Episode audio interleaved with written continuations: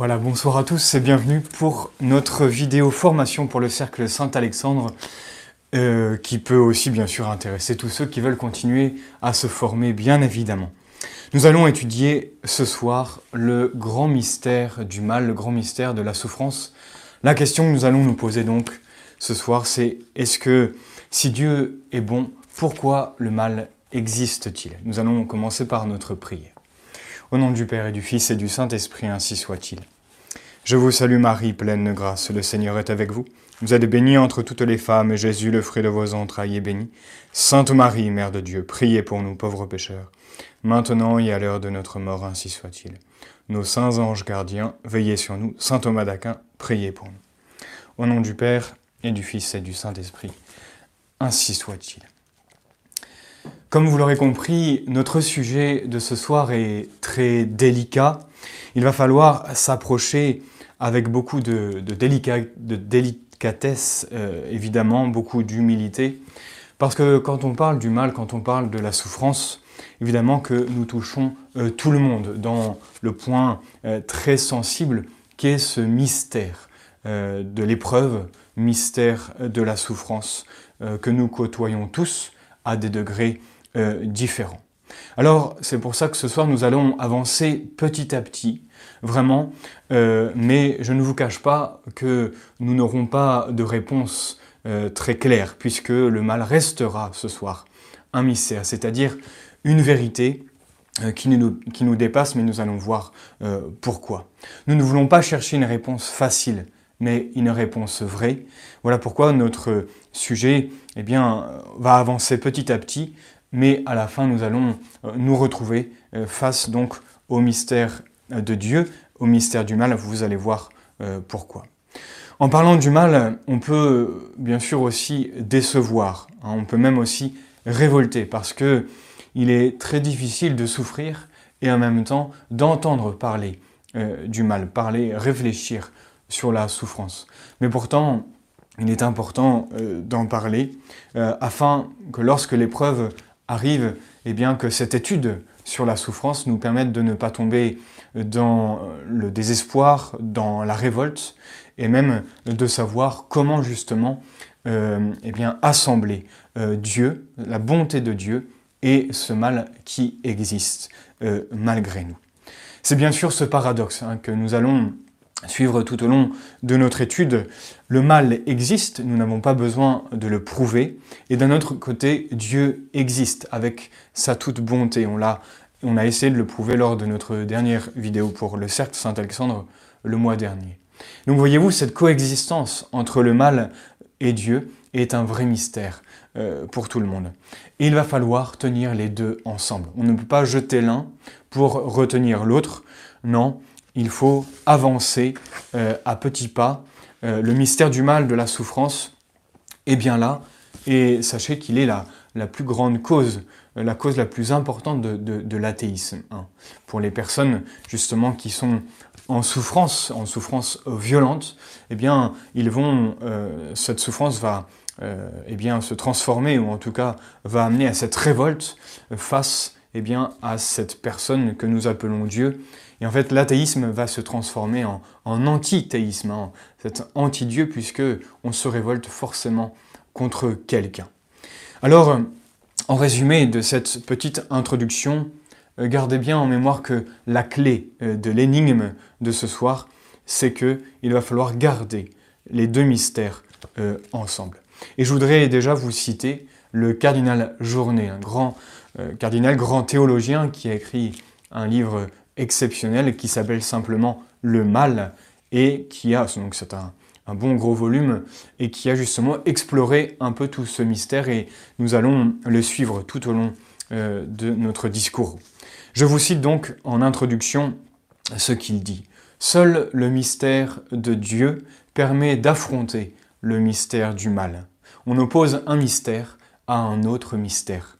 Seul le mystère de Dieu est assez grand pour déborder le mystère du mal. Voyez-vous, vous comprenez déjà que la vraie explication euh, d'un mystère ne va pas justement euh, nous amener à quelque chose de rationnel. Nous allons le dépasser par le haut, à l'aide de Dieu, justement, on découvre ce que le mystère du mal, ou on comprend ce qu'il est en euh, comprenant toujours plus, en s'approchant de la bonté de Dieu. Alors, première question pour ce soir, qu'est-ce que le mal? Est-ce que nous pouvons donner une définition de cette réalité? Tout d'abord, euh, il n'y a pas vraiment de, définition euh, du mal, puisque vous allez vite le comprendre, quand on parle du mystère du mal, ce n'est pas parce qu'il est trop compréhensible pour nous, ou qu'il nous dépasse, ou qu'il y a une plénitude d'être. Non, pas, pas du tout. Euh, vous savez qu'un mystère, quand on parle par exemple du mystère de la Sainte Trinité, il est un mystère, il est incompréhensible parce qu'il dépasse notre intelligence, parce que justement, il y a cette plénitude d'être. Vous voyez, il y a une trop grande richesse, euh, on n'arrive pas à faire le tour. Donc, vous voyez, quand on parle des, mystères divins, par exemple.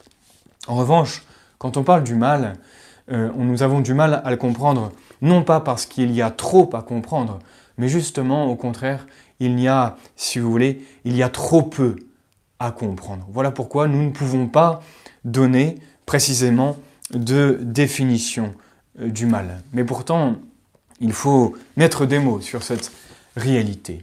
Alors retenons simplement euh, ceci. Le mal, si vous voulez, c'est un peu comme un trou. Ce n'est pas quelque chose euh, qui est en plus dans notre vie, mais c'est bien quelque chose qui est en moins. Hein, si je vous parle de votre ami Pierre qui est aveugle, je ne vais pas dire que le fait qu'il soit aveugle soit quelque chose qu'il a en plus dans sa vie. Non, c'est bien euh, un manque. Il lui manque quelque chose. Donc le mal, premier point, c'est une absence. Une absence comme euh, un trou hein, dans euh, l'être. c'est ce qui fait dire à, à Maritain dans son livre Dieu et la permission du mal. Il a cette citation Le mal est un néant qui ronge l'être. De par justement cette absence dans l'être, ce, néant euh, incompréhensible. Donc premièrement, le mal, c'est une absence. Mais attention, il faut aller beaucoup plus loin. Si je vous dis que euh, cette table ne voit pas, euh, c'est une absence, mais pourtant ce n'est pas un mal pour elle. Si je vous parle de votre ami Pierre qui ne voit pas, pour lui c'est une absence, mais c'est aussi un mal. Et quelle est la différence? Eh bien simplement que la table, elle n'est pas faite pour voir. Donc pour elle, c'est juste une absence, ce n'est pas un mal. Alors que Pierre, eh bien, normalement, il est fait pour voir. Et donc il y a une absence, mais il y a surtout une privation. Une privation d'un bien. Et voilà, justement, la définition du mal que nous devons retenir ce soir. Le mal, c'est donc une privation d'un bien qui normalement devrait être là. Voyez-vous, il y a bien cette notion d'absence cette notion de, non-chose, si vous voulez, euh, il y a trop peu, c'est une absence qui est une privation d'un bien qui devrait être euh, présent. Mais alors, si c'est une absence, euh, une privation, est-ce qu'on peut vraiment dire que le mal existe hein? Alors, bien sûr que le mal existe, c'est une évidence, il n'y a pas besoin, pas besoin de le démontrer. Euh, nous le connaissons tous de par notre vie sur cette terre, nous le connaissons tous même en nous, hein, de par notre vie morale, nous faisons le mal, ce que nous appelons le, péché, il n'y a pas besoin de le prouver. Mais, voyez-vous, cette absence, ce mal, on peut dire qu'il est, et on peut dire en même temps qu'il n'est pas. Et cette phrase qui semble un peu contradictoire, nous allons l'expliquer justement en disant qu'il y a euh, deux sens au mot euh, être, au verbe être. Si vous prenez par exemple euh, un gruyère, dans le gruyère, il y a des trous. Est-ce qu'on dit que ces trous existent? Bien, bien sûr qu'il existe, on est d'accord. Nous, eh bien, dans ce sens-là, le mal existe. Il y a une absence bien euh, réelle, donc en ce sens, nous pouvons dire que le mal existe. Mais dans un autre sens, euh, il n'existe pas comme une chose, voyez-vous, il n'a pas d'étoffe, il existe comme une privation. Et c'est justement cette grande énigme hein, de la présence de cette privation dans notre existence que nous appelons le mal. Et vous savez que beaucoup de philosophies, tout au long de l'histoire humaine, va, euh, beaucoup de philosophies vont essayer de s'approcher de ce mystère, essayer de, donner euh, une réponse. Et pour simplifier un peu cette recherche euh, philosophique, en tout cas les données, nous pouvons la simplifier en, un mot. il y a comme une montagne avec, deux, avec la ligne de crête qu'il faut tenir entre deux versants. Le premier versant, c'est dire que le mal n'est pas, le mal n'existe pas, et l'autre versant, c'est de dire que le mal existe et qu'il est quelque chose. Alors le premier versant, ce sont tous ces philosophes qui ont dit justement que le mal n'est qu'une impression, que le mal est en fait subjectif. Hein, ils disent soyez aimable et vous verrez le mal euh, disparaîtra de votre, de votre vie. Sauf qu'on sait bien que ça ne marche pas comme ça, non. Le mal n'est pas du tout quelque chose de, de subjectif, il est bien réel. Ça, c'est le premier versant. Le deuxième versant de la montagne, c'est de dire que le mal est une chose en, lui-même. Mais voyez-vous, si on pousse un peu plus loin, si le mal est vraiment quelque chose, est vraiment de l'être, eh bien forcément, il y a quelqu'un au-dessus qui l'a créé. Et il faut donc remonter à la cause première que nous avons nommée l'autre jour, eh bien Dieu. Et donc si le mal est quelque chose, il a pour cause euh, Dieu. Nous savons que Dieu, euh, dans son être, est l'infinie bonté, la bonté dans sa plénitude, et donc qu'il ne peut pas, par définition, être la cause euh, du mal. Donc voyez-vous, en conclusion de cette, cette partie sur l'existence du mal, il faut bien rester sur cette ligne de crête. D'un côté, le mal n'existe pas puisque c'est une privation, et de l'autre, le mal est, mais non pas en tant qu'être, mais en tant justement que, que privation. C'est vraiment délicat de s'approcher de ce grand mystère. Résumons en disant que le mal est dans les choses, mais il n'est pas une chose. Voyez, pour qu'il existe, il faut qu'il existe dans quelque chose. C'est ce que nous allons voir euh, un peu plus loin. Alors avançons et voyons les différentes formes euh, de mal que, nous pouvons rencontrer. Euh, premier point, est-ce que déjà le mal absolu, est-ce que le mal absolu peut exister? Hein, C'est une question intéressante pour répondre justement à euh, certaines personnes, même certaines hérésies, comme vous voyez le manichéisme qui a toujours développé cette croyance en un Dieu bon d'un côté et aussi en un Dieu mal qui cause le mal et donc en un Dieu absolument mauvais. Une sorte de concurrence, si vous voulez, au Dieu bon. C'est ce qu'on appelle donc les, manichéens. Eh bien la réponse, c'est que non, le mal absolu ne peut pas exister. Pourquoi? Parce que comprenez que si ce mal absolu existait, il aurait donc euh, cette bonté d'exister. Le fait d'exister, le fait d'être, voyez, c'est déjà quelque chose de, bon. Et donc il ne serait pas euh, le mal absolu, puisqu'il aurait une part en lui euh, qui serait bonne. Donc voyez, le mal absolu n'existe pas et la tradition chrétienne ne s'est jamais trompée euh, il, n'y a jamais eu de Dieu du mal. Il y a toujours eu Dieu, créateur de toutes choses, infiniment bon. Et à côté de cela, mais bien sûr, euh, ça n'a rien à voir, pas du tout en concurrence avec Dieu, eh bien cette, cette privation, cette absence, cette absence de Dieu, cette absence de bien euh, qu'on appelle mal. Alors vous me direz, le démon dans tout ça, est-ce qu'il est, est un Dieu du mal en fait? Non, attention, le démon, est une créature de Dieu. Rappelez-vous qu'il a été créé par Dieu euh, déjà comme étant le plus beau des anges, Lucifer, hein, celui qui était le plus proche de Dieu, et par sa révolte, par orgueil, eh bien, il est devenu euh, l'ange le, plus, euh, le plus bas, si vous voulez, le plus terrible de la création. Et c'est ainsi justement qu'il est devenu, non pas cause du, mal, mais c'est celui qui provoque le mal, mais il n'est pas du tout, bien sûr, en concurrence avec Dieu, ça n'a rien à voir. Dieu est créateur. Euh, le démon, Lucifer, l'ange des ténèbres, lui, reste une créature. Voilà. Voyons d'autres sortes, formes euh, du mal. Nous pouvons distinguer le mal euh, déjà en le mal de nature, celui, nous allons développer un petit peu, le désordre que nous, que nous pouvons voir dans, dans la création. donc ça, c'est le mal de nature il y a une autre sorte de mal, c'est le mal euh, de l'homme. En tant que nous sommes un être personnel, un être libre, eh bien, il y a justement, dans le mal de l'homme, on peut le diviser encore en deux, le mal de péché et le mal euh, de peine. Alors voyons déjà ce qu'est le mal de nature en, un mot. C'est tout justement tout le désordre que nous pouvons voir dans, la nature. Voyez, éruption volcanique, tremblement de terre, etc. Tout ça, ça participe à une certaine harmonie, un certain équilibre, mais ça provoque bien sûr des maux, hein, le mal de nature. Le mal de l'homme, quant à lui, est tout à fait différent du mal de nature. il y a un mal de l'homme en raison de notre liberté, je vous le disais euh, à l'instant. De par notre liberté, nous pouvons justement désirer le bien ou refuser le bien, refuser de faire le bien. Et ce qui va justement entraîner euh, le mal qui, nous arrive. Hein. Donc, euh, vous voyez, le mal de faute, c'est justement parce que l'homme est un être raisonnable, il peut, de par sa liberté, en tout cas il a ce terrible pouvoir de se détourner de la loi de Dieu, de la rectitude donnée euh, par Dieu. Et vous voyez, cet acte-là provoque justement une privation de rectitude. Un, acte qui est mauvais, c'est un acte qui, qui va contre la loi de Dieu, qui va donc contre la rectitude. C'est une absence de rectitude. Nous retrouvons la définition du mal, qui est une absence euh, de bien. Vous voyez, c'est ce qu'on appelle donc le mal euh, de faute.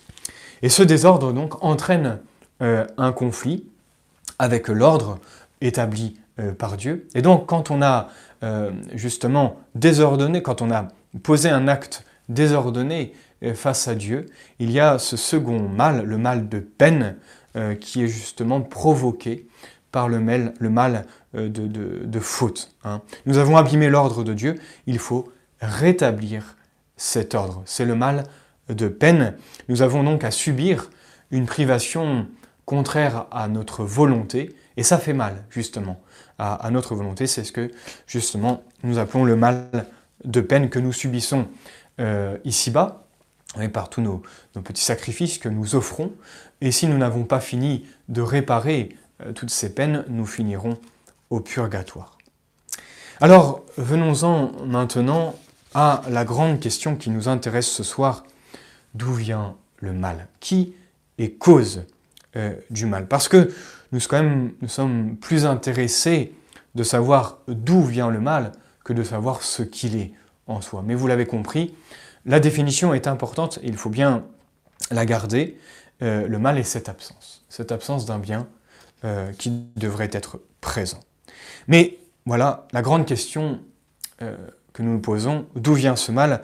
Quand nous souffrons, quand nous sommes dans l'épreuve La question que nous, nous posons tous, c'est pourquoi? Hein, pourquoi telle maladie? Pourquoi euh, telle épreuve? Alors pour ne pas se tromper, parce que nous rentrons dans un sujet euh, très délicat, il faut, comme en toute chose, euh, quand on veut avancer dans la vérité, il faut distinguer. Nous allons distinguer quatre sortes de causes. Vous allez voir, c'est très simple. C'est grâce à Aristote, suivi par saint Thomas, que nous pouvons donner quatre causes à, chaque chose. Hein. Prenez l'exemple de la statue, c'est très simple. La statue, de quoi est-elle faite? Eh bien, disons qu'elle est faite de marbre. Eh bien, c'est ce que nous appelons la cause matérielle. Vous voyez, sa matière, c'est donc euh, le fait qu'elle soit en marbre, c'est la cause matérielle qui fait qu'elle est en marbre. Deuxième sorte de cause, nous, posons, nous posons la question, quelle est la, structure, la forme de cette statue? Disons qu'elle a la forme d'Apollon. Eh bien, c'est ce que nous appelons euh, la cause formelle, qui, donne, qui lui donne cette forme. Troisième sorte de cause, qui est-ce qui a produit euh, cette statue? Euh, Eh bien, c'est ce que nous appelons, donc c'est le sculpteur, et le sculpteur, c'est ce qu'on appelle la cause efficiente. celui qui fait eh bien, cette statue. Et enfin, la quatrième sorte de cause, c'est répond à la question quel est le but de cette statue? Eh bien, son but, c'est par exemple d'embellir euh, mon salon. C'est ce que nous appelons la cause finale. Vous avez ici donc les quatre causes, cause matérielle, cause formelle, la forme de la statue, cause efficiente, donc le sculpteur, et la cause finale, ce pourquoi la statue euh, a été faite. Eh bien maintenant, ces quatre causes, vous voyez, euh, il faut les reporter sur le mal, ou en tout cas voir si le mal a aussi euh, ces, quatre causes. Posons-nous la question tout d'abord, quelle est, quand on a le mal, quelle est sa structure, quelle est, quelle est sa forme? Nous venons de voir que le mal est une privation, que le mal n'a pas d'étoffe dans l'être, euh, et donc qu'il devrait il est quelque chose qui est, c'est une absence, c'est un trou, c'est une non-chose, si vous voulez. Et donc, il n'a pas de forme, donc il n'a pas de cause formelle. Et ça, c'est extrêmement important, puisque si le mal n'a pas de cause formelle, quelque chose qui lui donne sa forme, si vous voulez, eh bien le mal n'a pas non plus de cause finale. Il n'a pas de but en soi. Et gardez bien ça en mémoire, parce que c'est fondamental justement pour ne pas appliquer le mal euh, à, une cause qu'on appellerait Dieu, si vous voulez. Euh, le, mal, vu qu'il n'a pas de forme, puisque c'est une absence, n'a pas de cause formelle, donc il n'a pas de cause finale non plus. Mais précisons, avec saint Thomas, précisons déjà que ça ne veut pas dire qu'on ne peut pas lui trouver un sens, qu'on ne peut pas lui, lui donner un sens à la venue de ce mal. Nous verrons à la fin de ce petit mot euh, que nous pouvons justement aujourd'hui grâce à notre foi, euh, grâce au Christ, donner un sens euh, au mal. Mais n'avançons pas trop vite, nous verrons ça euh, tout à l'heure. En lui-même, le mal, vu qu'il n'a pas de densité, il n'a pas d'étoffe, il n'a pas de cause formelle, il n'a donc pas de cause finale. Mais posons-nous la question de la cause efficiente. Donc rappelez-vous, la cause efficiente pour la statue, c'était le sculpteur. Hein. S'il y a une statue, il faut qu'il y ait un sculpteur derrière. S'il y a du mal, eh bien posons-nous la question, euh, quelle est la cause efficiente? Qui produit euh, le mal? Eh bien le mal n'a pas de cause efficiente puisque le mal est un non-être, il est une déficience euh, dans l'être. Et donc en fait, le mal, sa cause, c'est une cause qui n'est pas une cause efficiente, mais une cause déficiente. Voyez-vous?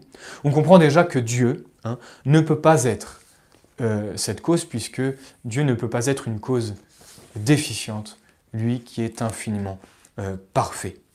En revanche, vous avez compris tout à l'heure que le mal euh, eh a forcément un sujet, ce dans quoi il est, hein, et ce sujet justement, eh bien c'est le bien. Le mal va toujours s'introduire dans le monde sous l'apparence de bien. C'est le drame de toute l'histoire du mal, en commençant par le péché des anges, au début de la création, qui va être suivi du péché originel, suivi de chacun de nos péchés qui, vous savez, se présentent euh, sous un bien. Euh, et euh, voilà, s'il ne se présentait pas sous un bien, on, ne le ferait pas, puisque le mal en soi n'est pas intéressant.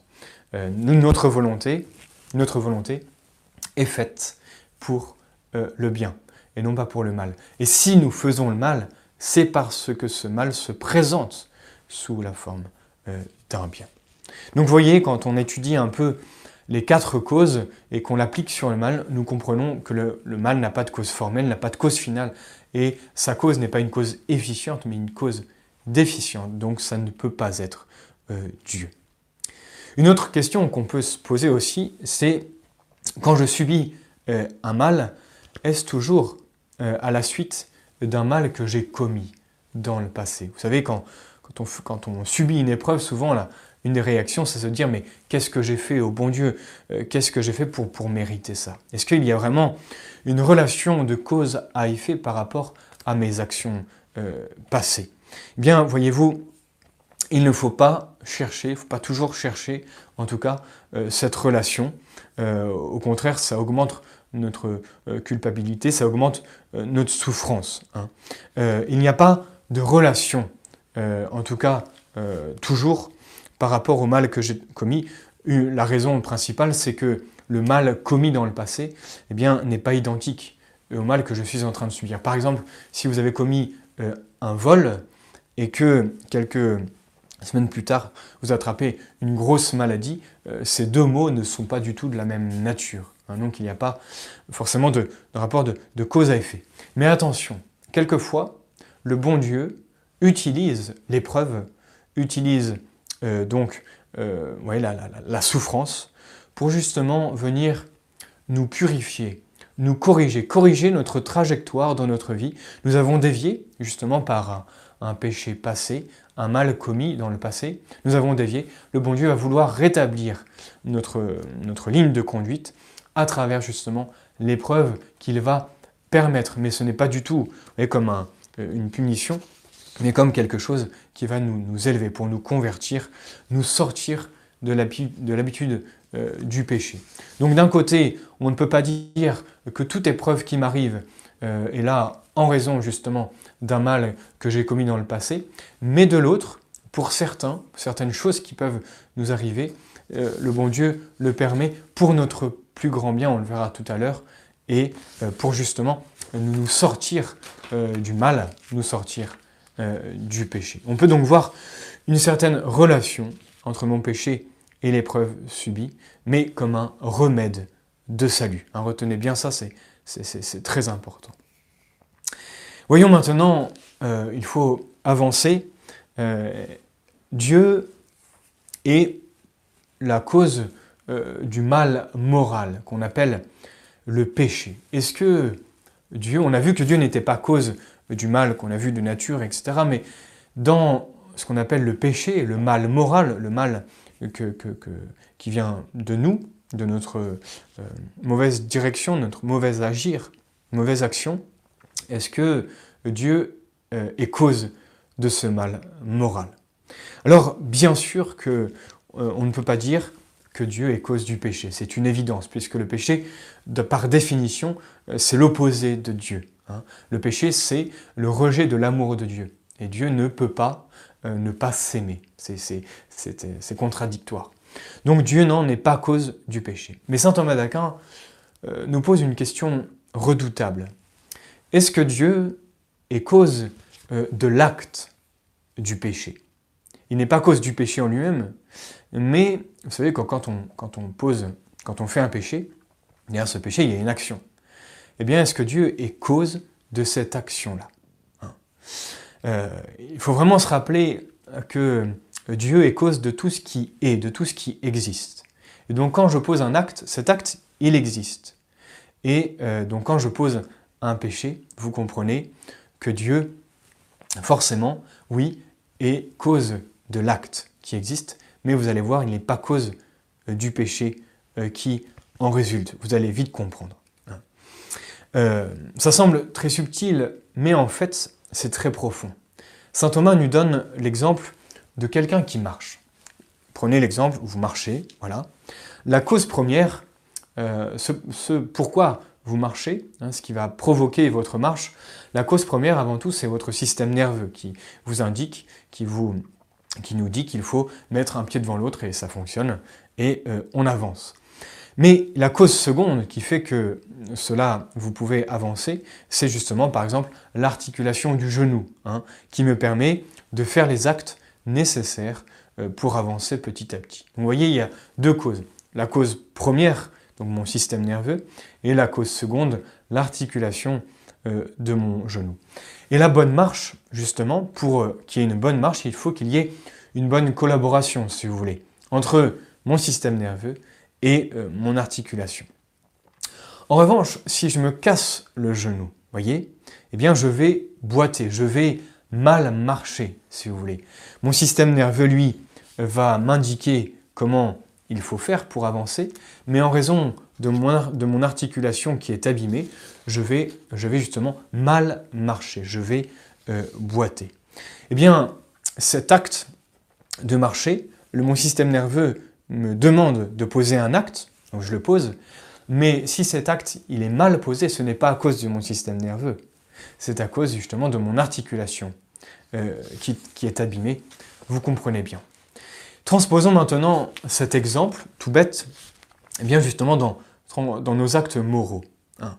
Quand je pose euh, un acte bon, quand je pose un acte bon, il y a deux causes. La première cause, c'est Dieu euh, bien, bien, évidemment. Hein, on dit qu'il est la cause première. Euh, cet acte, il est posé totalement par Dieu en tant que cause première, mais il est posé aussi totalement par moi, par ma liberté, en tant que cause seconde. voyez? L'acte bon, il n'est pas posé que par Dieu.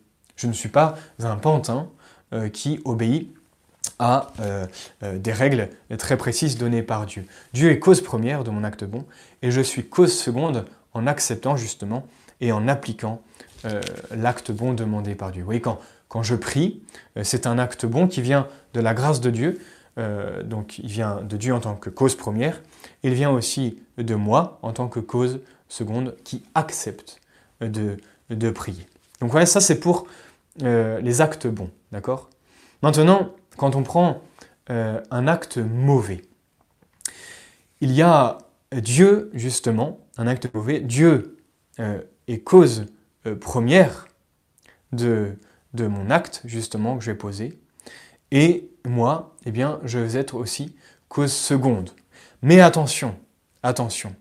Le fait que mon acte ne soit pas selon la volonté de Dieu, puisque c'est un acte pécamineux qui va contre euh, la volonté de Dieu, eh bien, cela ne, vient pas de Dieu, mais vient seulement euh, de moi, vient seulement de moi.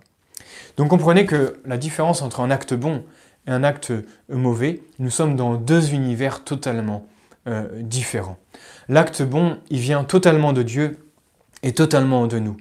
Alors que, vous voyez, l'acte mauvais, justement, cet acte mauvais vient euh, de Dieu, mais le fait qu'il soit mauvais vient seulement de moi.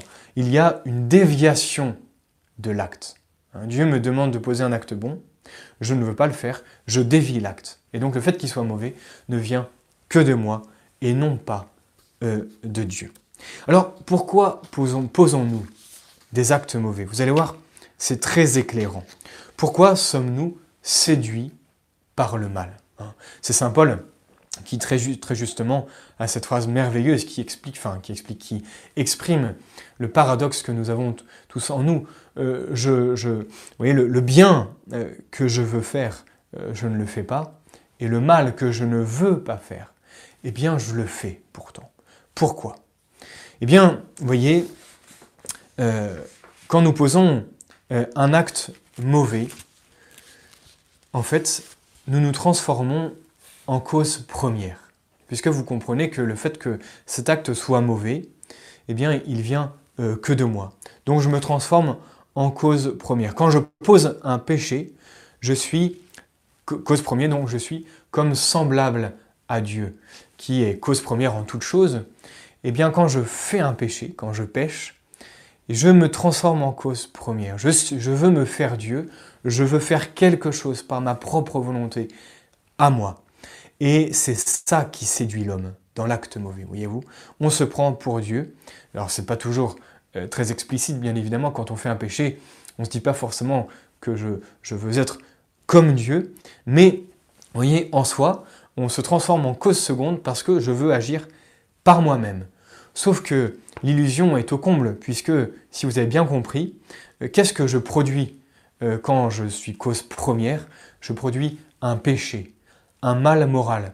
Or, qu'est-ce qu'un mal? C'est une absence, c'est une privation, c'est du néant. Et donc, vous voyez, quand on, veut être euh, la cause première de son action, donc coupé de Dieu, qu'est-ce que nous fabriquons? Qu'est-ce que nous produisons? Du néant, du, non-être. Je produis euh, du rien. Et voilà pourquoi Jésus, dans l'Évangile selon Saint Jean, au chapitre 15, il dit Sans moi, vous ne pouvez rien faire. Vous voyez, ça va très très loin. Sans Dieu, coupé de Dieu, nous ne pouvons rien faire. Et Saint Augustin commente en disant Sans moi, dit Dieu, vous ne faites jamais que le rien. Sans Dieu, nous ne faisons, nous ne produisons que du rien. C'est ce qu'on appelle le péché. Hein. Ce que je crée en produisant un acte mauvais, justement, c'est du non-être, c'est le mal, c'est du péché. Et donc, vous comprenez que Dieu n'est pas cause euh, du, mal moral. Il est cause euh, de l'acte que je vais poser, mais il n'est pas cause de la déviation de l'acte qu'on appelle le péché. Le péché ne vient que de moi, qui veut me faire cause première. Voilà, je sors de la rectitude de Dieu, je veux me couper de la volonté de Dieu en faisant ma propre volonté, et je m'égare donc dans le mal. Vous voyez, une fois de plus, Dieu n'est pas cause du mal. Alors, notre dernière question pour ce soir, c'est de savoir si euh, Dieu est bon, si Dieu est bon, s'il est infiniment bon, s'il est tout-puissant même, pourquoi le mal existe-t-il? Nous l'avons vu, Dieu ne peut pas être cause du mal, euh, du moins de façon euh, directe. Euh, le mal est une privation, et donc pour exister, il n'a pas besoin de cause, hein, de cause formelle. il a juste une cause déficiente, une cause qui est abîmée. Le mal viendra surtout, nous l'avons vu, de l'imperfection des créatures.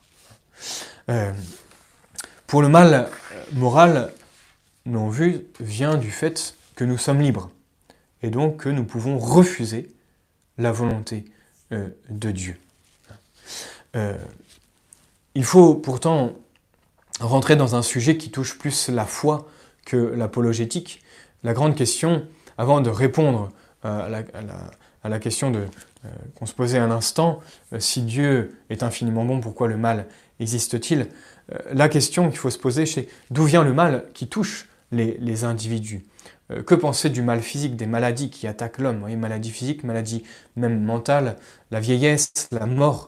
nous savons que ce mal a une cause qu'on appelle le péché originel, qui est vraiment euh, cet acte primitif de rejet de Dieu qui a touché notre nature humaine, qui n'est pas un péché personnel, mais bien un péché de nature, qui nous a été transmis et qui a provoqué ce désordre dans la création, mais aussi en l'homme, et donc qui provoque hein, justement ce traumatisme, cette désharmonie dans l'ensemble de notre nature humaine, désharmonie qui n'existait pas euh, au début. Hein. Quand Dieu a créé Adam et Ève, évidemment, que quand Dieu fait quelque chose, il le fait parfaitement, il nous, avait créé dans une harmonie euh, absolue.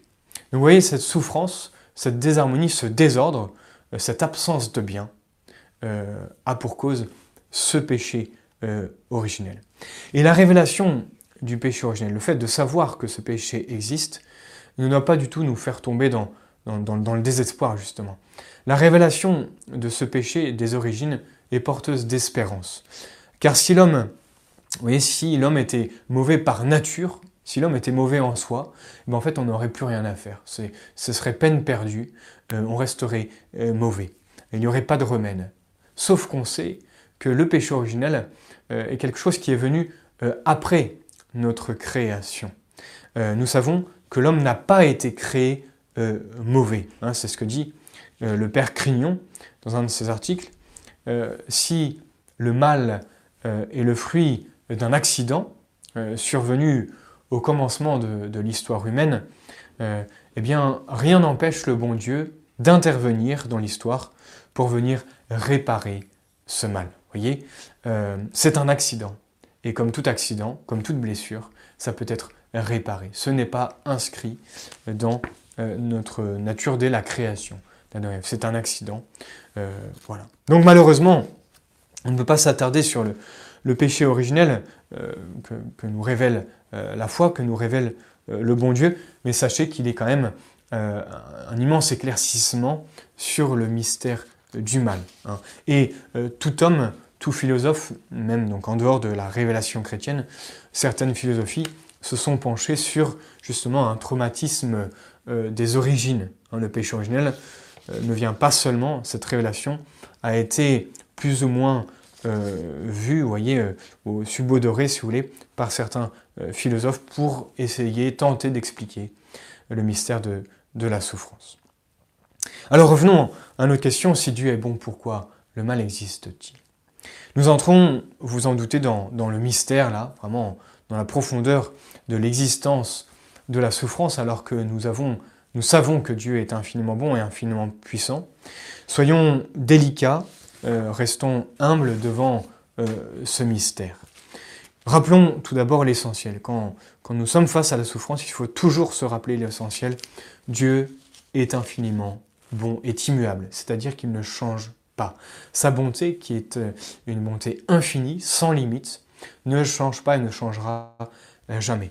Il ne veut pas le mal, il ne peut pas le mal, du moins directement. Et de plus, Dieu est tout-puissant. Dieu est tout-puissant. Il peut empêcher le mal euh, d'arriver. Mais alors pourquoi le permet-il L'Église donne une réponse en reprenant justement euh, toute la pensée de, Saint Augustin, puisque là, vous voyez, nous sortons du domaine rationnel, puisque là, nous sommes face au mystère, et la raison est aveuglée.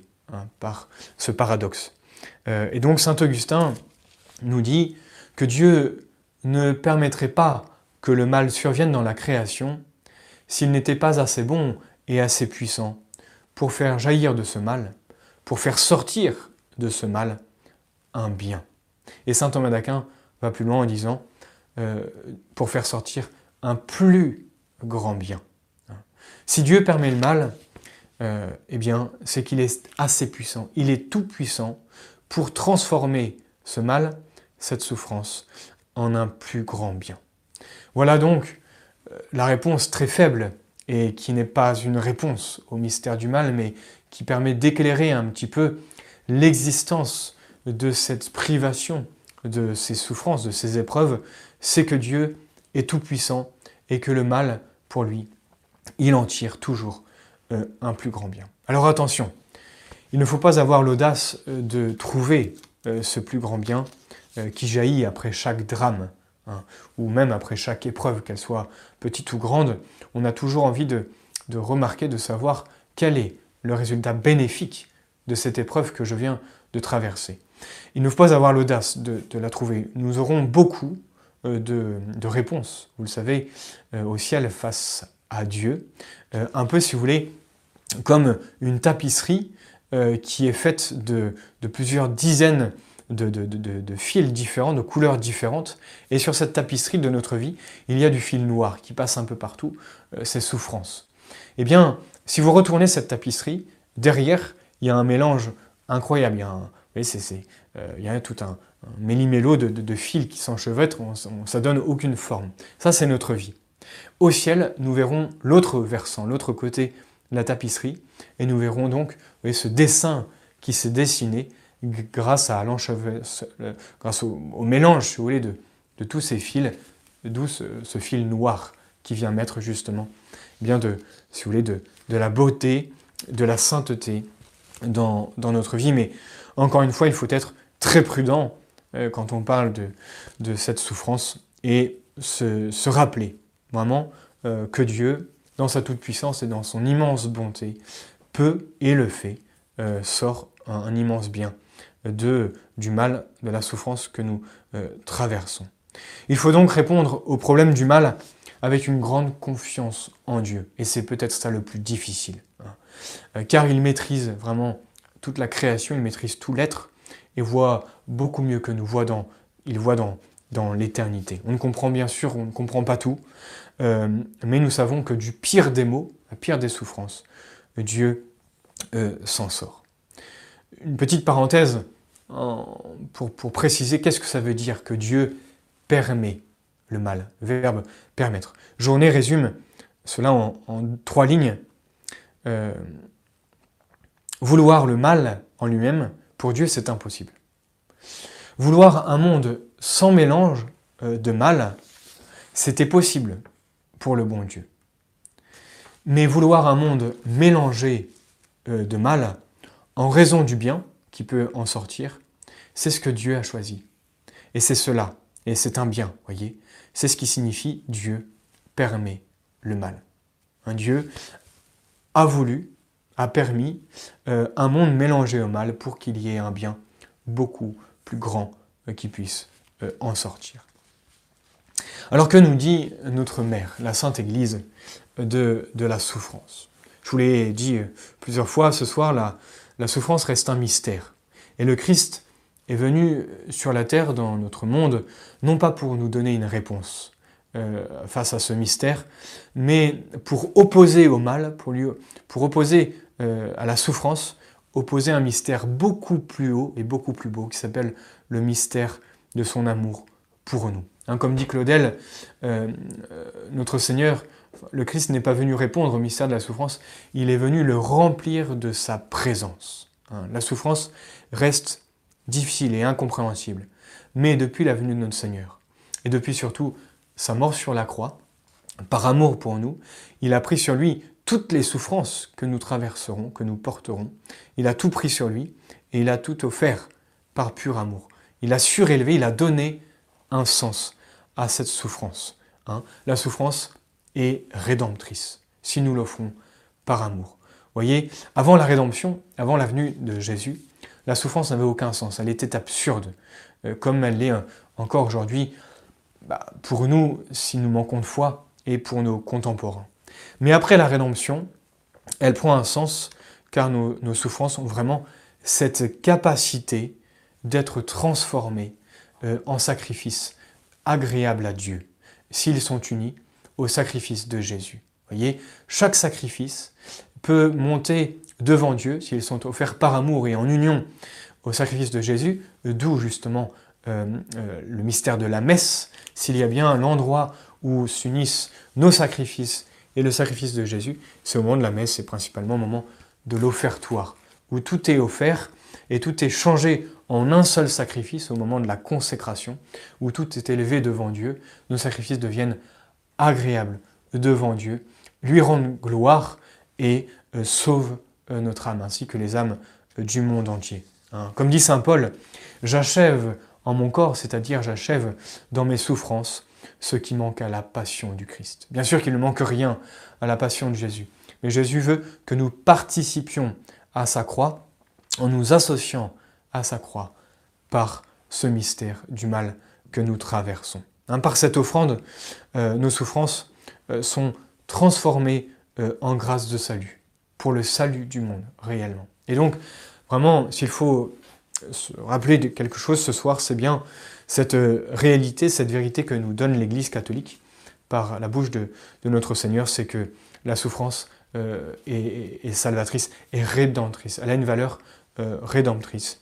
Euh, face à la souffrance, voyez, il faut vraiment avoir ce regard de foi et il faut savoir bien sûr euh, le méditer dans notre vie quotidienne pour que le jour arrivant où nous il nous arrive une épreuve lourde à porter, bien que cela puisse être au moins au fond de notre cœur. Quand la souffrance est là, on ne pense pas à tout ça, parce que la souffrance peut prendre le dessus, mais au fond de notre cœur, euh, il nous faut se forcer d'adhérer à cette vérité de foi, de l'efficacité euh, de, nos souffrances pour le salut du monde. Oui, face à la souffrance, il y a deux réponses. Il y a soit la révolte euh, face à Dieu, hein. on ne comprend pas la souffrance, euh, elle n'a aucun sens et on rejette tout sur Dieu. il y a cette colère qui peut s'élever, soit il y a l'abandon, hein, cette incompréhension, mais cette confiance en Dieu de savoir que la souffrance, depuis la venue de Jésus, a réellement une utilité pour un bien beaucoup plus haut qui est notre salut euh, éternel. Hein. La souffrance a vraiment, aujourd'hui donc, euh, un but, si vous voulez, depuis euh, la venue de Jésus qui est donc notre salut. Depuis la venue du Christ, nous sommes donc délivrés, non pas du mal et non pas de la souffrance. nous ne sommes pas libérés du mal de souffrir, mais nous sommes libérés du mal de souffrir inutilement. Voyez, combien y a-t-il de souffrances ici-bas qui sont euh, des gouttes d'or perdues euh, à tout jamais parce que ces souffrances ne sont pas euh, offertes à Dieu par amour. Il ne faut vraiment, il faut pas passer à côté de, justement ces, lingots d'or, si je puis dire, que nous pouvons offrir pour justement le salut du monde entier. Jésus n'est pas venu enlever la souffrance, euh, ni il n'est pas venu aussi nous apprendre à être stoïcien, pas du tout, il faut rester réaliste. La souffrance est bien là et c'est un cet objectif. Euh, il est venu donner euh, un sens incroyable. Il est venu la diviniser, si vous en la prenant sur lui. Dieu a pris un corps pour souffrir, parce qu'en tant que Dieu, il était esprit, il ne pouvait pas souffrir. Il a pris un corps pour porter nos souffrances. Et il n'y a qu'à regarder un crucifix pour vraiment se rendre compte euh, de la souffrance euh, infinie et absolue qu'a porté notre Seigneur, euh, et donc à nous de le suivre. Comme dit Saint Paul, si nous souffrons avec lui, avec lui, nous régnerons. Vous voyez, ça va très très loin. En conclusion, je voudrais ce soir vous laisser une parole du cardinal Journet encore que nous trouvons dans son livre Le Mal. Bienheureux ceux qui voudront porter la croix euh, avec Jésus. Ils seront portés par elle, là où ils ne voudraient pas aller, mais où il est meilleur pour eux d'aller. La croix, voyez-vous, la souffrance, quand elle est acceptée avec foi et, abandon, la croix nous amène euh, très très loin euh, sur notre chemin de sainteté. à un endroit où on n'aimerait pas aller, un chemin qu'on n'aurait pas choisi euh, nous-mêmes. Et le bon Dieu nous amène euh, par des raccourcis, grâce euh, à la croix. C'est un peu comme en montagne, si vous voulez. En montagne, il y a des tunnels où il fait noir. Mais ces tunnels sont réellement des raccourcis. Eh bien, l'épreuve dans notre vie chrétienne sont ces tunnels. Il fait noir, on ne voit pas le bout, on ne sait pas où on va, mais nous savons, nous sommes dans les mains de Dieu, nous savons pertinemment que c'est un raccourci et que Dieu euh, ne trompe pas, Dieu n'échoue pas. Et je vous laisse sur ces paroles, une fois de plus, euh, du canal Journée. Euh, je vous laisse à parole à, méditer tout au long eh bien, de notre vie pour nous aider à, à porter, à supporter et peut-être éclairer nos contemporains, même si vous savez que la meilleure réponse face à quelqu'un qui souffre, la meilleure réponse c'est la souffrance, c'est le silence, pardon. C'est vraiment notre silence, notre présence silencieuse et encore plus notre présence de, en prière hein, pour justement euh, porter euh, la souffrance de notre prochain euh, sur nous. Mais sachons méditer souvent sur ce grand mystère et le canal nous, nous laisse sur ces paroles. Il n'y a au fond qu'un mal suprême. Il n'y a qu'un seul mal suprême qui peut vicier tous les biens et hors duquel il ne faudrait rien craindre, ce mal suprême, c'est le péché. Et il n'y a, a qu'un bien suprême qui peut illuminer tous les maux hein, euh, et tout le mal sur terre, et pour lequel il faut tout donner. Ce bien suprême, c'est la charité, en d'autres mots, l'amour de Dieu qu'il nous donne pour que nous puissions le répandre autour de nous, afin de contrer justement le mystère euh, du mal, grâce à ce mystère d'amour qui dépasse infiniment euh, le mystère de la souffrance. Je vous remercie votre intention et nous allons finir par notre prière. Au nom du Père et du Fils et du Saint-Esprit, ainsi soit-il, pour tous ceux qui souffrent. Gloire au Père, au Fils et au Saint-Esprit, comme il était au commencement, maintenant et toujours, dans tous les siècles des siècles, ainsi soit-il. Nos saints anges gardiens, veillez sur nous. Au nom du Père, et du Fils, et du Saint-Esprit. Ainsi soit-il. Je donne rendez-vous aux jeunes du cercle Saint-Alexandre, donc pour le mois prochain, ou à tous ceux qui nous regardent bien sûr, au mois de janvier pour euh, un autre sujet euh, qui sera euh, sujet surprise. À bientôt.